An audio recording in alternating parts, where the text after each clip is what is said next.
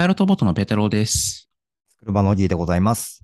ペータローとオギーのスタートアップキャストでは、先週あった資金調達を中心とした注目のスタートアップニュースを毎回10分ほどでお届けしております。よろしくお願いします。はい。あの、前回に引き続き、9月の6日週のお話をしたいと思います。はい、お願いします。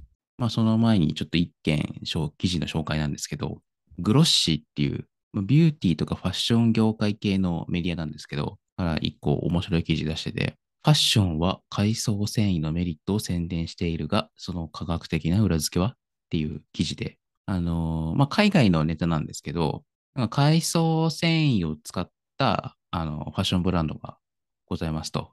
はいはいはい。ファッションブランドというか、ファッションブランドの一部が海藻繊維を使ってるっていう感じかな。で、まあ、海藻を使ってて、なんかストレスを軽減する抗炎症作用とか抗菌作用があるって言ってるんだけど、はい。ニューヨークタイムズが調査したところ、そんなこと全然なくねっていう医薬的な主張を裏付ける証拠が見つからなかったと。なるほど。いやだから、まあ、いわゆるウォッシュってやつですね。いや、でもさ、これよくある、よく、よくないことだけど、よくあるんだよね。ビタミン C いっぱい入ってるドリンクですみたいな感じだけどさ、ビタミン C はいっぱい入ってるけど、このドリンクからビタミン C は体には吸収されんみたいなさ。ああ、なるほどな。入ってるけど、1日分入ってるけど、そうそう、はい。また吸収されるとは言ってないみたいなさ。まあでもあれか、今回の場合は入ってますって言ってるけど入ってなかったみたいな感じか。そうですよね。いや、なんかこういうの結構あるなと思ってて、あるんですよ、結構。なるほどな。素材系とかでは特にありそうですよね。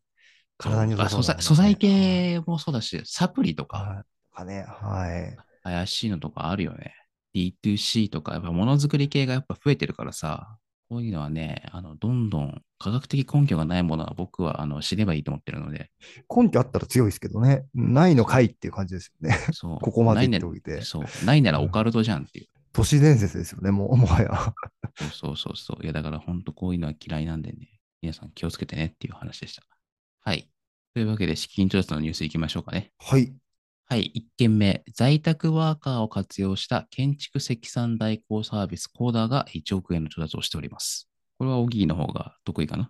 はい、そうですね。まあ、彼らのサービスで、積算を在宅ワーカーに依頼するっていう、代行してもらうっていうサービスなんですと。積算って何よいや積算ってもう聞かないっすよね。建築を作るときに、まあ、設計図書くじゃないですか。はい。で、設計図を書いた後に、いくらかかるかっていう見積もりをしないといけないんですと。発注す。るためには。で、その時に、部材、設計図をよ読んで、この部材がいくらで、いくつ必要かみたいなのを出すんですよ。一個一個。うんで、それを積算って言うんですよね。えなんかそのコンクリートのブロックが必要だったら、これが10個とか100個とかってこと？あ、ですです。で、そこで見積もりを出す作業、数量を拾って、見積もりを出す作業、えっ、と、積算と言うんですけれども、結構これが密が多いっていうところと、煩雑になりやすいんですよね。図面をこう書くので一生懸命になった後に、そこからまたこう見積もりを取るみたいなところで、一個一個またチェックしてってみたいなところでかなり負荷がかかる、まあ、作業だったりするんですけど、うん。一見地味なので、あんまりその、みんな誰もやりたがらないというか、えっと、なかなかそのナレッジがたまんないみたいなところが、まあ、ありますと。っていうとこと、なんというかね、建築業界もどんどん人がいないんで、こういうのを多分土日とか夜間とかにやりがちだと思うんですよね。図面書き終わったでっつって、うん。数量ここから計算するのかみたいな。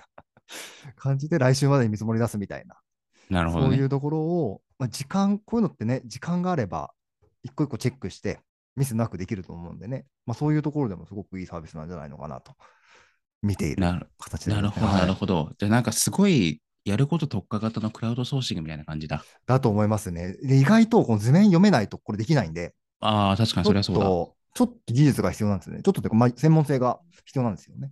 ほう。え、でもじゃあクラウドソーシングできるほどには人はいるんだ。いるはいるんだ。世の中には。もしかすると、その建築のこと勉強してたりとか、やってたんですけど、育児で離れちゃったりとか、まあ、そういう人とかがね、いると思うんで、いるってことなんだね。はい。へえ、すごいね。いや、こういう、その人じゃなきゃ知らないサービスみたいなの作ってるのはすごいよね。いや、すごいですね。確かになと思うんですけど、よくここに着眼したなと思いますよね。やっぱりそういう建築とか詳しい人からすれば、いいさはいいいサービスなんだね。い。いや、しかもこれ、結構お金に関わるんで、なかなか偉い人というかね、お金管理できるレベルの人がやるようなところもあったりするのでね、まあそういうところで、はい、負担が減るといいんじゃないのかなとは思いますけどね。なるほどね。はい、次行きましょう。はい。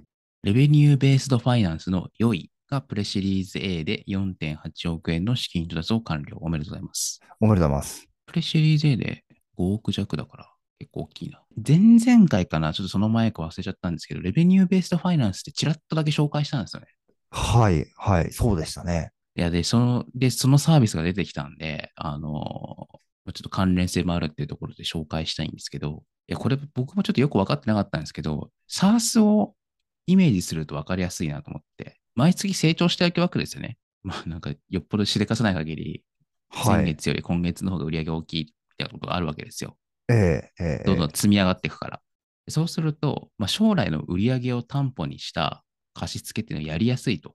で、それがレベニューベーストファイナンスって呼ばれているらしいんですよね。まあ、だからすごい、なんか昔からありそうだなと思ってたんですけど、なんか SARS とか前提とするって考えると、まあ今っぽいサービスだったんだな。あなるほどな。将来に投資するみたいな感じなんですかね。そうそうイそうそう。メージは。え、こっからは完全に推測なんですけど、なんかこれ別に普通になんかみずほ銀行と融資部とかできそうじゃね？と思ったんですよね。まあ、やってることは普通に貸し付けだからさ、あ、将来売り上げ上がるんですね。